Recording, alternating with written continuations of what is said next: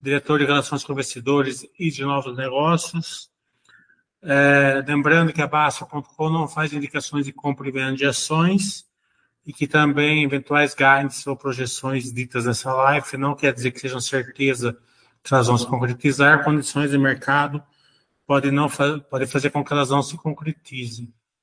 É, boa tarde, é, boa noite, Fábio. Fique à vontade para suas palavras iniciais, já agradecendo a você e a MDIS por essa aproximação da empresa com os seus investidores, pessoas físicas, através da Baster.com.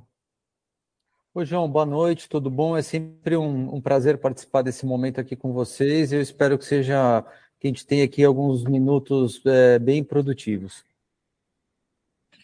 É, Primeiro, eu vou dar uma boa notícia para a Basfer, que eu não, eu não consegui ir presencialmente lá, então eu não vou pegar bolacha, os dividendos vão vir intactos aí para vocês. É, mas quem sabe o mas, Fábio mas fica o convite, mas na próxima vez, assim, as portas estão abertas, hein? É, você pode mandar uma, uma caixa também aqui para é. o endereço. Também, assim, é, pode deixar. É, Fábio, é, você, quer, você quer passar algumas slides para você dar uma aí para o pessoal do resultado. Quero sim, eu vou usar, vou ser breve aqui, eu quero usar só dois slides para dar passar para todos aqui o contexto do ano, do último trimestre e a situação de commodities, que é sempre uma variável que, que tem um impacto nos nossos custos e nas margens. Então, deixa eu só colocar aqui um material.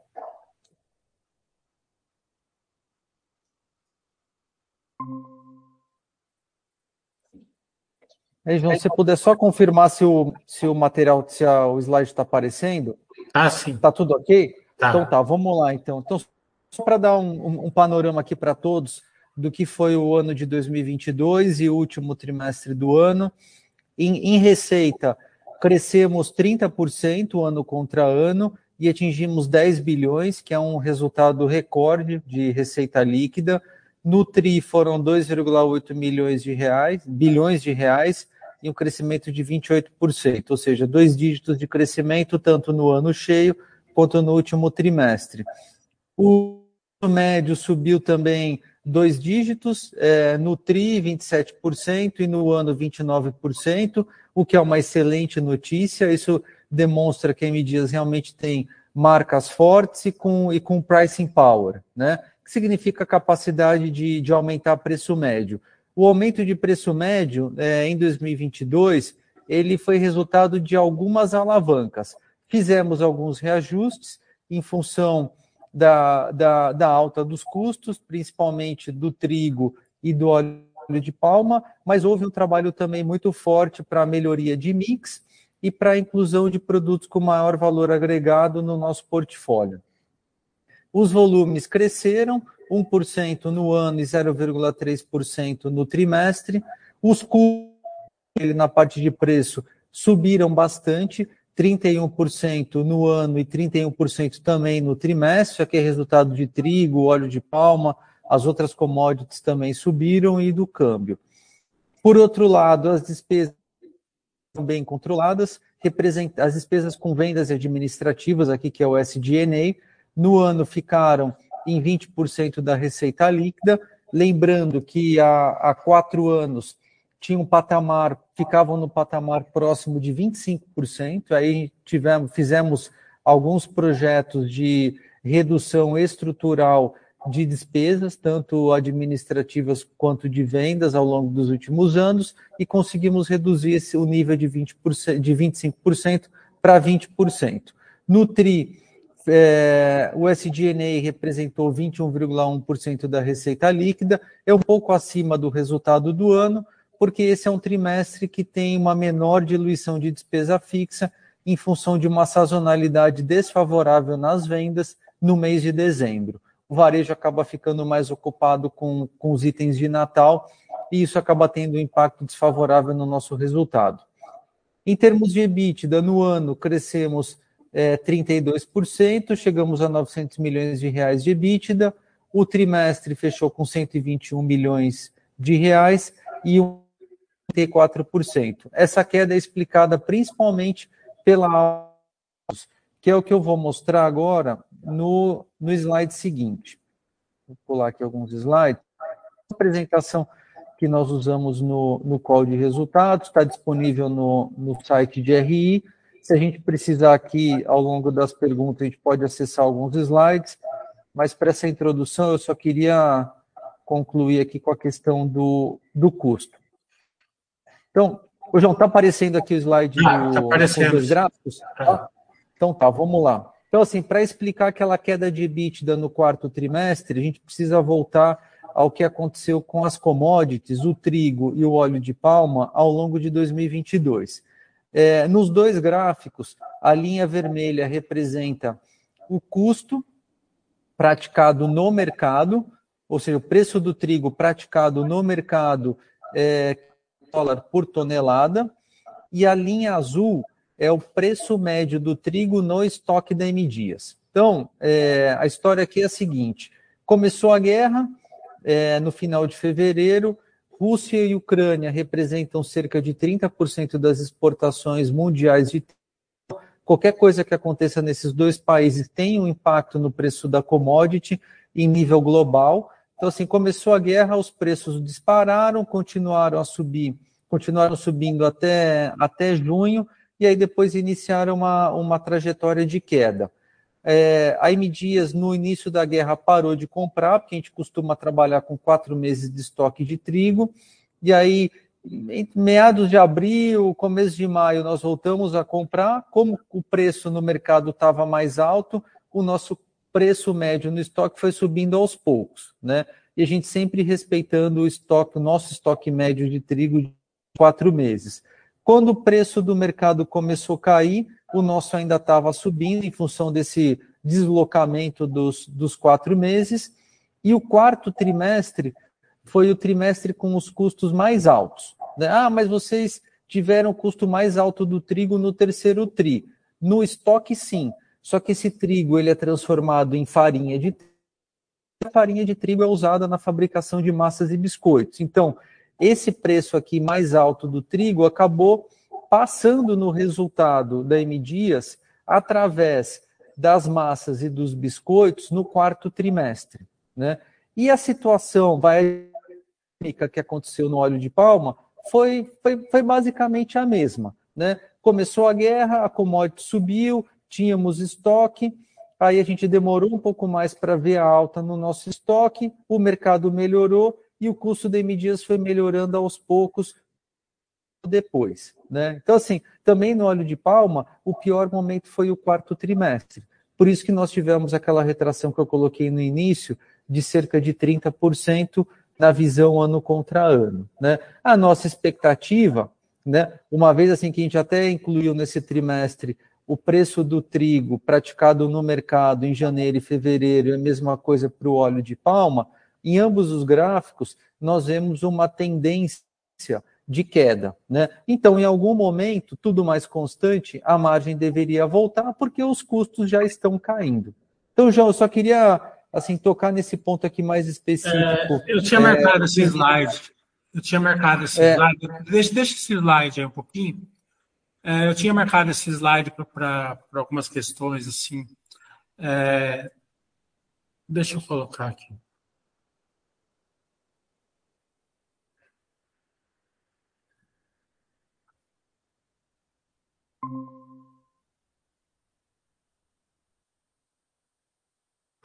Deixa eu voltar nesse slide aqui. Já que você parou nele, a gente.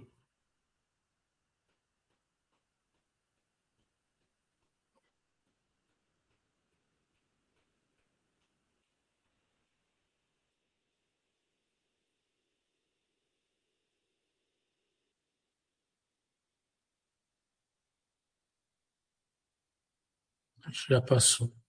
Se quiser, eu volto ele aqui, João. Estou pegando já. Deixa eu só ver. É, tá. Isso, isso aí, ó. Então. É... Tem duas perguntas assim. A gente vê claramente que, é, como você mostrou, é, vocês fizeram o RED, o estoque ele ficou mais caro que o preço do mercado. Né? É, então a pergunta é a seguinte: é, tem alguma defasagem em relação à concorrência que pode não estar tá, não tá sofrendo, por eles não ter feito esse RED ou não, não, ter, ou não ter um estoque maior, eles podem estar, tá, vamos supor, é, num, mesmo é, é, é, acabando ficando com um risco maior, eles podem estar num momento melhor, num time melhor de custos, né? A concorrência, não sei se vocês têm esse dado ou não. E a segunda pergunta é a seguinte: é, qual é a lição que fica, né, se, é, se é que existe alguma lição, né, por esse descasamento entre o preço que vocês, é, o preço da, da M Dias e o preço de mercado? Vocês têm uma inteligência, acham que precisa de uma inteligência melhor, um estoque menor, um estoque maior, ou, ou foi mesmo uma, uma, uma consequência de fatos que pode acontecer que vocês acham que é melhor continuar do, do jeito que está, é, mesmo que possa voltar a acontecer no futuro, que, a, que é o risco menor vale a pena. Né? Então, é só para a gente entender esse, esses dois casos, para ver se teve alguma lição aí que foi aprendida, se, se, se, se, se, se ocorreu, e se a concorrência pode estar num momento melhor agora, por, por não estar tendo esse descasamento.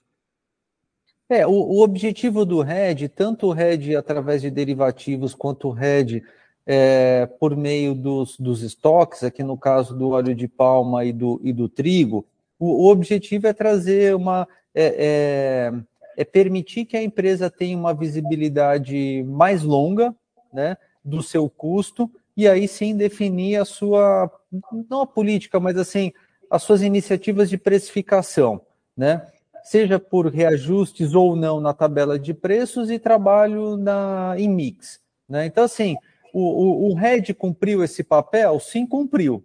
Né? A gente, assim, você vê que a, a, as curvas da M Dias, tanto no que no gráfico aqui é, é, o azul escuro, né? A gente olha aqui no, na parte de cima é o trigo e na parte de baixo é o óleo de palma. Você vê que a M Dias ela tem uma curva suavizada, né? Nas duas commodities, quando a gente compara com, a, com as curvas do mercado. Então, assim, o concorrente, em tese, que está 100% exposto ao preço spot, ele, ele deve ter visto né, uma volatilidade maior nos seus custos.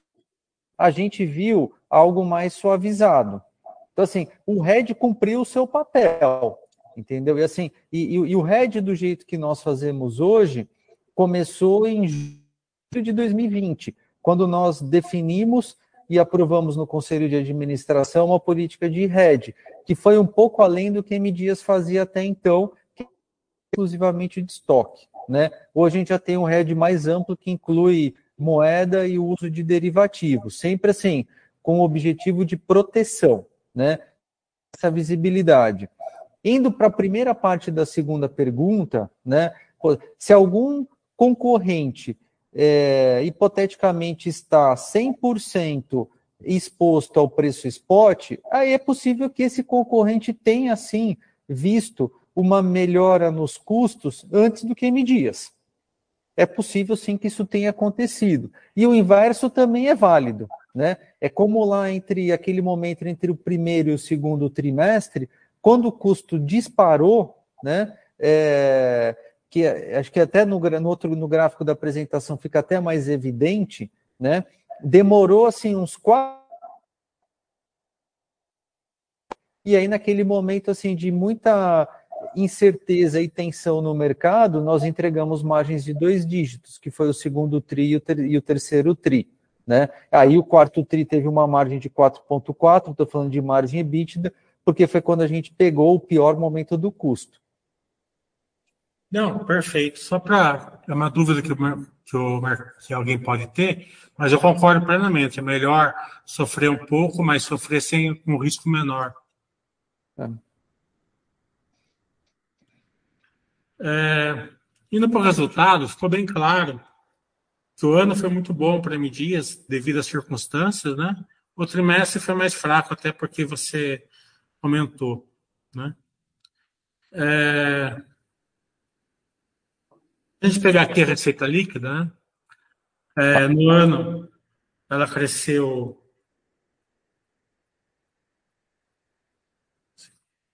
Talvez você puder isso aumentar um pouquinho. No ano ela cresceu 30%, no trimestre ela caiu 7%. Né? É, contra o terceiro trimestre, mas subiu 28% em relação ano, ano contra ano.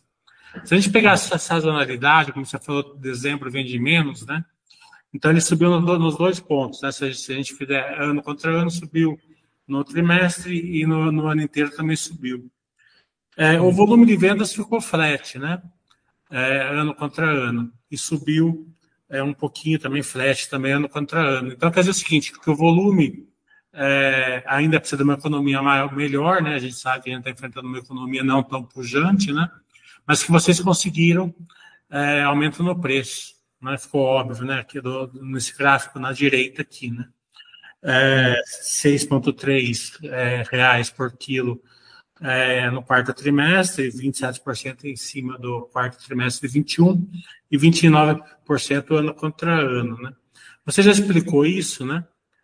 É, mas é, fica bem mais é, claro quando a gente olha o market share, né? Hum. O market share aumentou também, né? Mesmo você subindo o preço e aumentando o e, e preservando o volume, né? Então, é preservando o volume e ganhando market share. É, como que vocês conseguiram isso? Né? é, foi através de, de, de, de, diminuição no mercado, o mercado se contraiu um pouco. Deixa eu pegar a marca, a marca chart aqui. Tá aí, é. É porque o volume se manteve, né? No, no mesmo ano contra ano, é. trimestre a trimestre. Então, como que foi esse share aqui? Foi no preço ou, ou, ou, ou a economia diminuiu um pouco?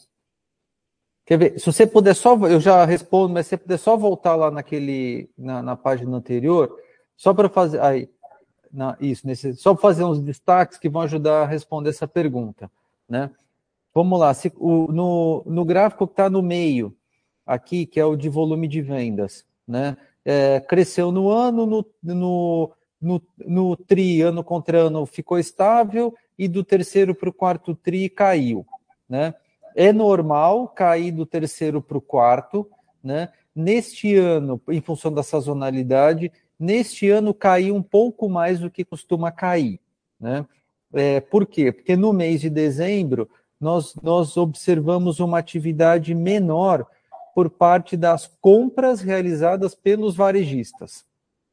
Entendeu? Assim, todo mês de dezembro é fraco, né?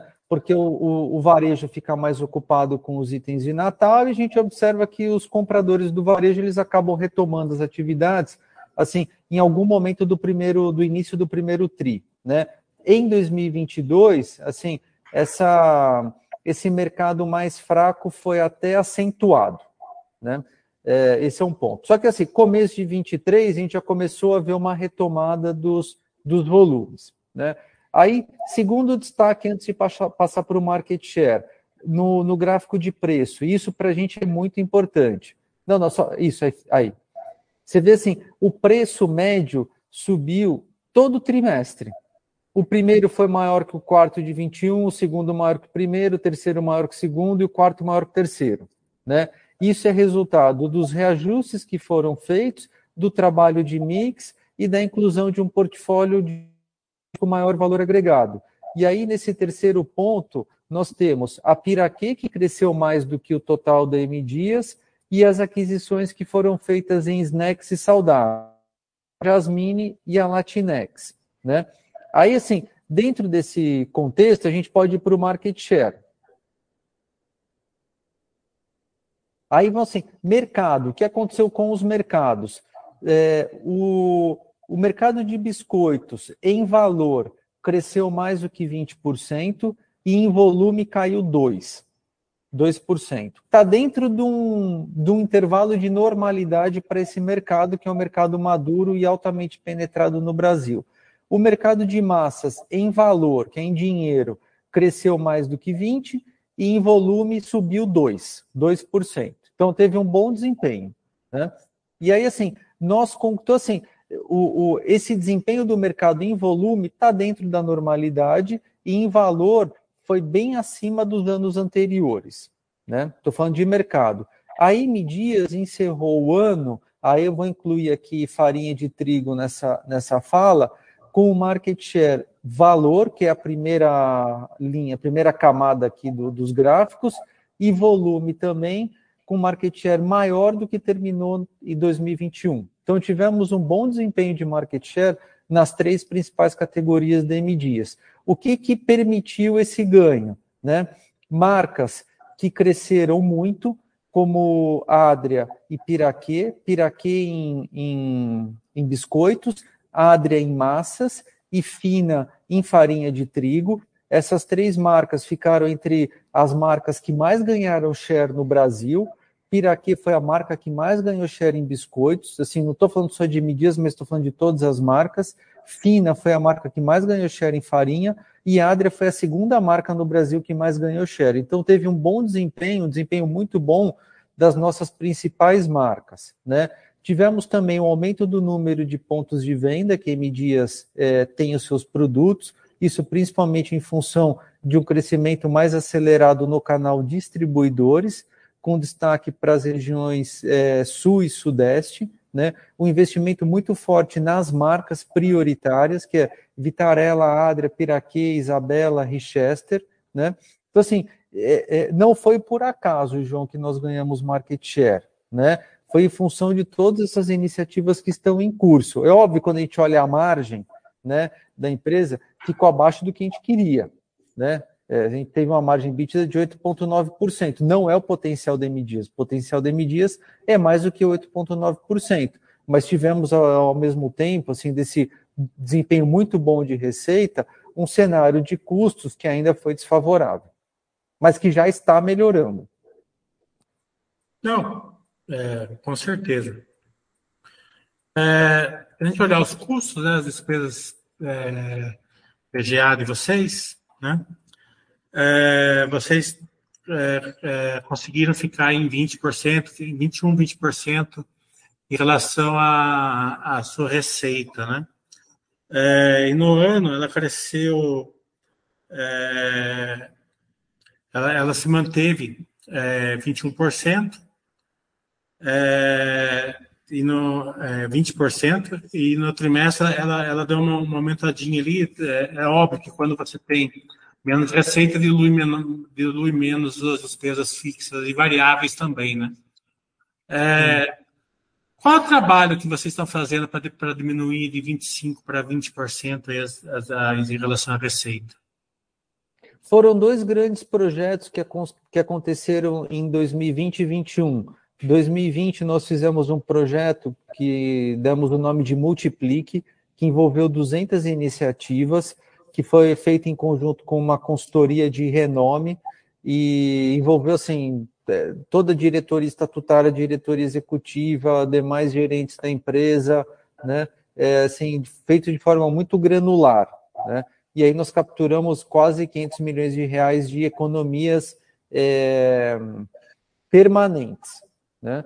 E em 2021 houve um outro trabalho que, que demos o nome de redesenho organizacional, feito com uma outra consultoria especializada no tema, que aí trouxe uma economia anual de 80 milhões de reais. Então, assim, foram os dois grandes projetos que nos ajudaram a reduzir é, o peso das, das despesas na receita líquida, e por isso que fomos de 25,7% para 20%. Hoje é um trabalho, obviamente, de manutenção e monitoramento desse patamar de receita. Esse é o patamar que nós entendemos assim, que vamos até o momento, né, é um patamar é, é, saudável para M. Dias Branco, assim, que, que nos deixa é, competitivos e que nos habilita também a seguir investindo em marketing, crescimento, nas adquiridas, né, em outras frentes. Não, cinco pontos é um grande avanço, parabéns. Aqui a gente já passou. É, EBITDA e a margem EBITDA caiu, né? No trimestre aumentou um pouquinho, no, mas ficou flat no ano contra ano. Você já falou que espera que, que cresça, que vá para cima desse 8,9. Só para o pessoal entender, esse 4,4 aqui, ele é basicamente é, uma escalabilidade menor, né, Fábio? Você, vocês não conseguem diluir os custos fixos e variáveis, né? Esse é um dos motivos, mas esse é um motivo que acontece todo ano, então é normal ter uma margem menor no quarto TRI quando ela é comparada com o terceiro TRI, né? A, a, a diminuição... Mas esse ano foi bastante, ano, né? Foi bastante, assim, por isso, assim, neste ano, assim, a, o que explica do 4 tem um pouco aqui de sazonalidade desfavorável, mas o principal fator foi a alta dos custos, que é aquele que eu coloquei na fala inicial, que o quarto TRI no quarto TRI nós vimos o, o, o pior cenário de custos de 2022. É, os dividendos, né? É... O plano para esse ano é manter, assim, no ano, em 2022 tivemos uma distribuição extraordinária no primeiro trimestre, não, não, não, não, não pretendemos é, fazer de, é, distribuição extraordinária no, em 2023, e, e o que está aparecendo aqui na tela é, a, é, o, é, o, é, o, dividendo fixo, né, o provento fixo, que é de 5 centavos por ação, por trimestre. São os closes que vocês tiveram durante o ano, se você quiser passar por eles.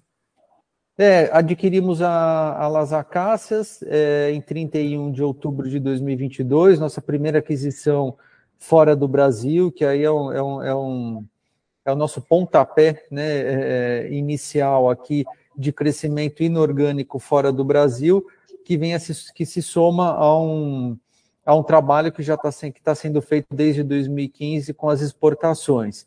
Tivemos a Jasmine, é, cujo fechamento da operação foi em 31 de agosto, e aí que assim reforçou a nossa atuação em saudáveis. A Jasmine é é uma marca assim, conhecida principalmente nas regiões sul e sudeste, com potencial de ser uma marca nacional, e ela é líder em pães sem glúten, granolas e biscoitos integrais. Fizemos também aqui à esquerda uma, uma, uma aliança com a, com a Ômega de energia renovável, e hoje isso, isso trouxe benefícios, redução de custos, cerca de 5 milhões de reais por ano, 50% da energia utilizada nas nossas fábricas é energia renovável. E aí tem alguns outros destaques aqui de implantação do SAP para 2024 e as questões de sustentabilidade também. Talvez um outro ponto aqui, João, é...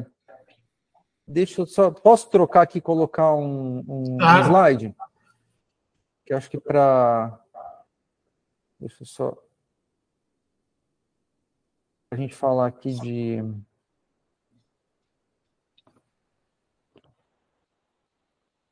Falando de balanço, alavancagem.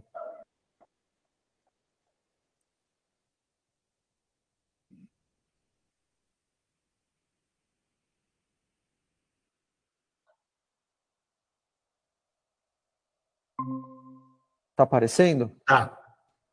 Tá, vamos lá então. Então aqui é, é que a gente já falou de é, dividendos, é, aquisições, tudo. Então, acho que é importante mostrar a alavancagem, que é dívida líquida pelo EBITDA. Encerramos o ano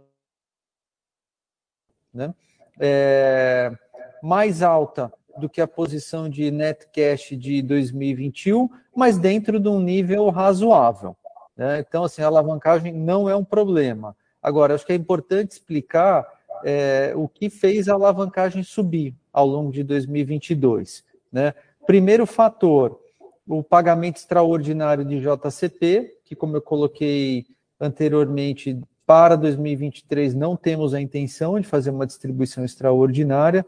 As aquisições, principalmente aqui a Jasmine e a Las Acácias, agosto e outubro de 2022 é, a nossa visão aqui para 2023 é mais para é, olhar para dentro de casa integrar essas duas aquisições, juntamente com a Latinex, que foi adquirida em 2021.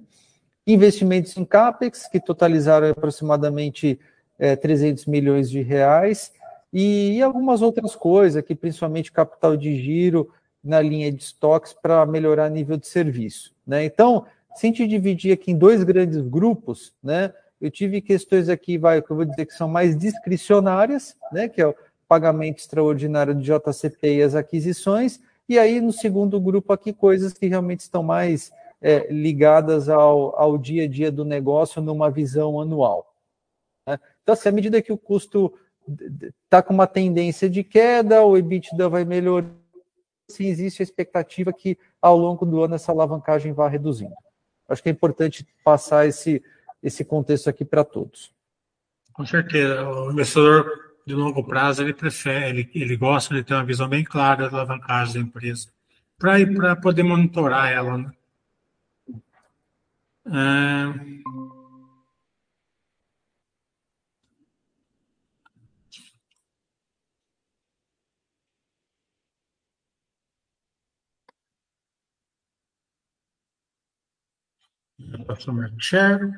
É, aqui acho que a gente já vai começar, vai entrando nos, nos detalhes do que foi apresentado no, nas primeiras páginas. Isso.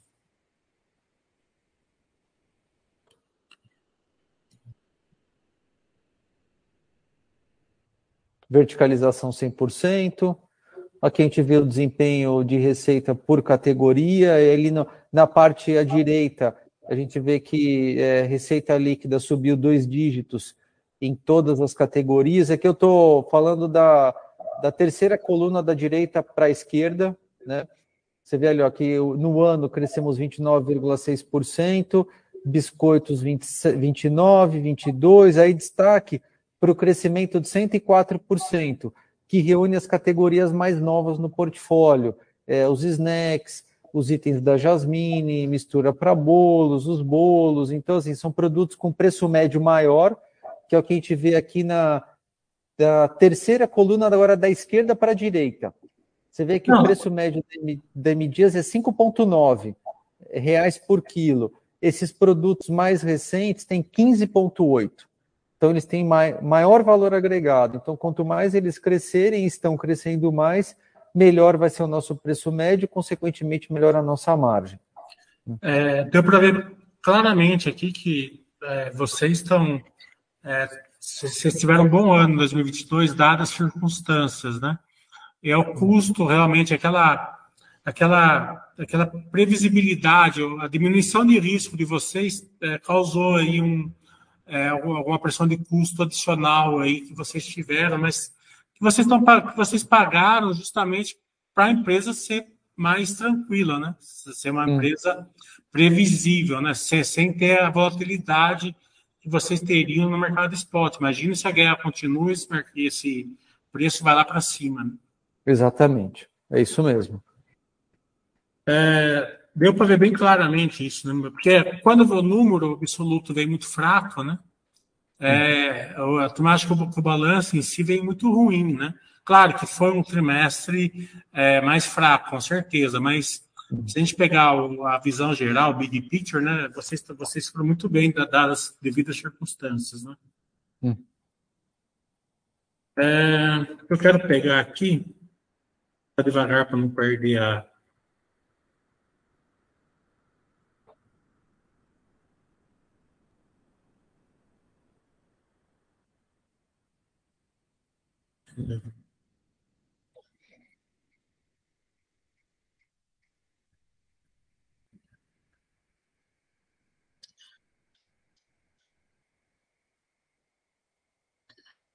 É, as despesas com vendas, né? É, elas foram é, 18% acima do quarto trimestre de 21, né? Isso daqui está bem em linha com, a, com, com o aumento da, da, do, da receita, né? é, Fábio. É. Não teve nada. O, o, o, problema foi o custo, realmente, né? não foi, não foi das despesas VGA. Né? É, assim, o, o, o 18% é, representa o, o, peso das despesas com vendas na receita líquida. Ah, isso, né? verdade. Né? É, isso, ficou. 37% ficou mais isso. 37% mais. Ficou acima do ano passado, né? Tanto em termos nominais quanto em termos relativos. É, isso aqui tem alguns motivos, né? É, alta do, do preço dos combustíveis e tivemos também aqui um impacto de é, não recorrente de uma provisão com relação às americanas, que foi algo próximo dos 7 milhões de reais.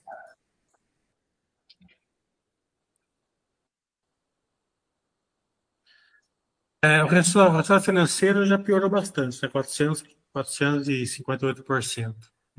Sim, é, de, foi de, de foi, nega, é, foi, você vê, foi negativo 231 milhões de reais. Eu estou aqui na terceira coluna da direita para a esquerda, que é o ano, dois, o ano 2022. Isso. É, assim, você vê que assim, é, as receitas subiram, né, é, em função da alta da Selic, né? Agora, as despesas subiram mais, por, eu diria que por, por três motivos, né?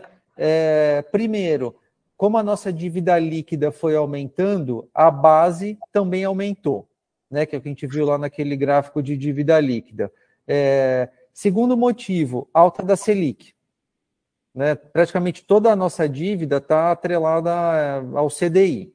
Né? E CDI e Selic andam juntos. Né? É, e o terceiro motivo, o custo do RED, que tem relação também com, com a taxa de juros. O RED ficou mais caro. Né? Que é o que, o, é, é, é, é o que os, os, bancos cobram, né? É, é o custo para fazer o RED. Né? Então, assim, em função desses três motivos, as despesas financeiras cresceram 87,8% no ano. Por isso que é importante agora em 2023 ir desalavancando a empresa, gera caixa com melhora de margem, consequentemente melhora de EBITDA, para melhorar o resultado financeiro e, consequentemente, o lucro. É, a pergunta é, que eu queria fazer é o seguinte: tem duas frentes aqui. A primeira é uma queda da taxa de juros, né, que a gente espera a taxa de juros, a curva de juros ela, tá, ela já começou a cair, né? Eu estava até comentando com você no, no offline, né? Ela está 11,5, né? Então, ela já está bem mais baixa do que a Selic. Claro que tem que, tem que ter eventos aí que corroboram que, que continue o mercado espera essa queda, porque pode mudar a qualquer horário, a gente não está cravando que vai cair, mas é uma esperança que caia. Essa parte vocês não controlam, né? Da taxa de juros vocês não controlam. O que vocês controlam, né? É usar a geração de caixa de vocês, que é forte, para desalavancar, né? Então, se a gente pode esperar que se não vier uma aquisição, não tiver uma oportunidade, porque nessa época também deve bater oportunidade toda hora para vocês aí, né? É, vocês tendem a desalavancar um pouco agora?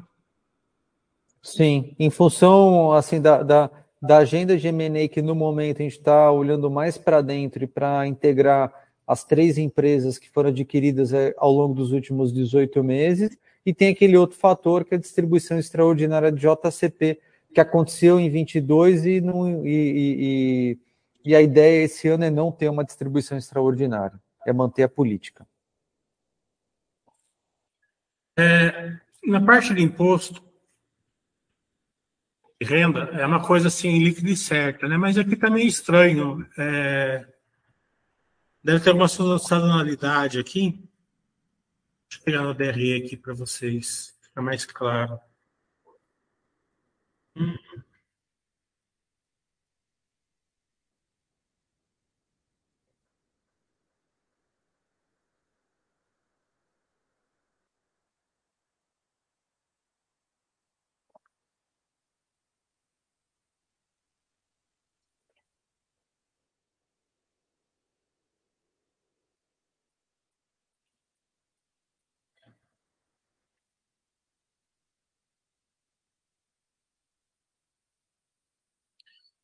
É...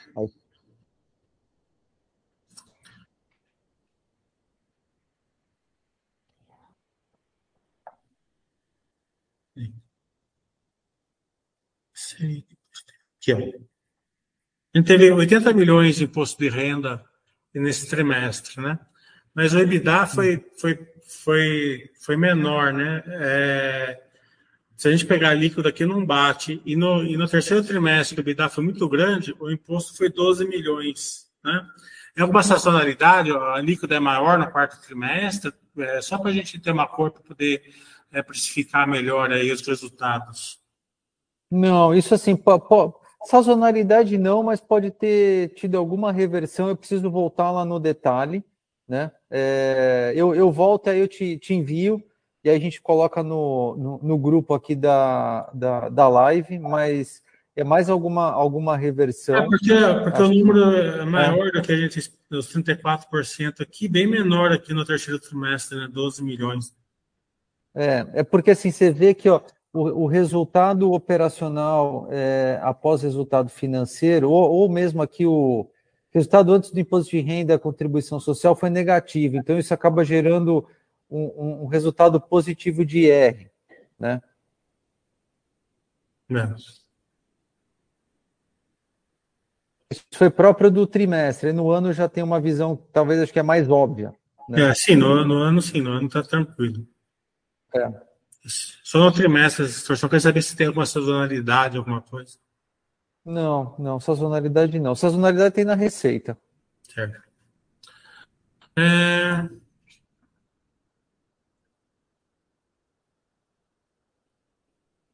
Quer passar no fluxo de caixa, que é importante, né? A empresa é, gerou caixa. O que vocês fizeram com a geração de caixa? Como que foi no ano? Vamos fazer anual, né? Trimestral não precisa. É. Assim, esse ano foi, acho que teve duas, três grandes alocações de caixa, né? O JCP extraordinário, as aquisições e um aumento de estoques, que acho que vai aparecer lá em cima. Se subir um pouco, sobe um, um pouco mais. Aqui, ó. Aqui, ó. Tá. É, você vê aqui, ó, vai ter um consumo, um né? Bilhão de aumento. É, o, isso daqui é, é, esse, é devido aos MEIs? Não, isso daqui tem, ah, tem um pouco aqui das aquisições, mas não é o principal. Tem dois grandes fatores, né? Isso aqui é o estoque em dinheiro, então a alta do custo do trigo e do óleo de palma impactam no estoque né? Porque você começa a entrar produto, eh, insumos mais caros, então aumenta o, o saldo de estoque. E o volume de estoque, aí falando em toneladas, aumentou também em 2022 versus 2021 para melhoria do nível de serviço. Né? E o nível de serviço, lembrando que a gente falou isso na, na outra conversa, é o, aquele que chama OTIF, que é o On Time in Full, que é entregar para o cliente no tempo combinado e a quantidade combinada. Né? Então, acho que esses foram os três principais é, destinos para o caixa. Então, o JCP, os MNEs e o aumento do estoque para melhoria de nível de serviço. É, aqui mostra bem claro aquela, aquele bridge que você mostrou da dívida. É, 2021 você geraram quase um bilhão de Exatamente. operacional. Nesse ano aqui você geraram 100 milhões e ficaram negativa depois no, no fluxo de caixa livre aqui, né? É, então, se, se, a gente pegar o normal aqui, seria um bilhão de, de fluxo de caixa operacional, sem grandes e-mails, vocês vão, vão, vão, vão, ter um fluxo de caixa livre positivo e forte, né? É, porque 2021 é, e, e, começa a baixar aquele bridge lá da, da dívida líquida, né, Fábio? Exatamente, é isso mesmo. Então, acho que é isso. Tem, tem alguma coisa que eu não perguntei que você quer pontuar, Fábio? Não, acho que a gente passou pelos, pelos principais temas aqui do, do resultado do ano, do resultado do último trimestre. Acho que é importante deixar a mensagem aqui que a MDia saiu fortalecida do ano de 2022. Tivemos assim, resultados muito bons no, na, na primeira linha, é, com crescimento de receita de dois dígitos, ampliação dos volumes, Piraquê, que cresceu mais do que o total da M Dias. Terminamos com market share maior é, na comparação 2022 versus 2021 nas três principais categorias.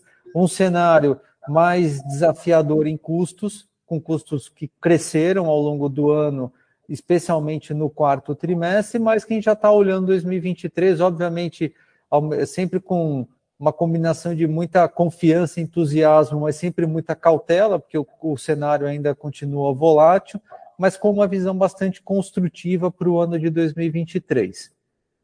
Não, ficou bem claro, ficou bem claro que vocês conseguiram passar o ano aí bem, bem tranquilamente aí e ganhando share e, aumentando o preço e melhorando a receita.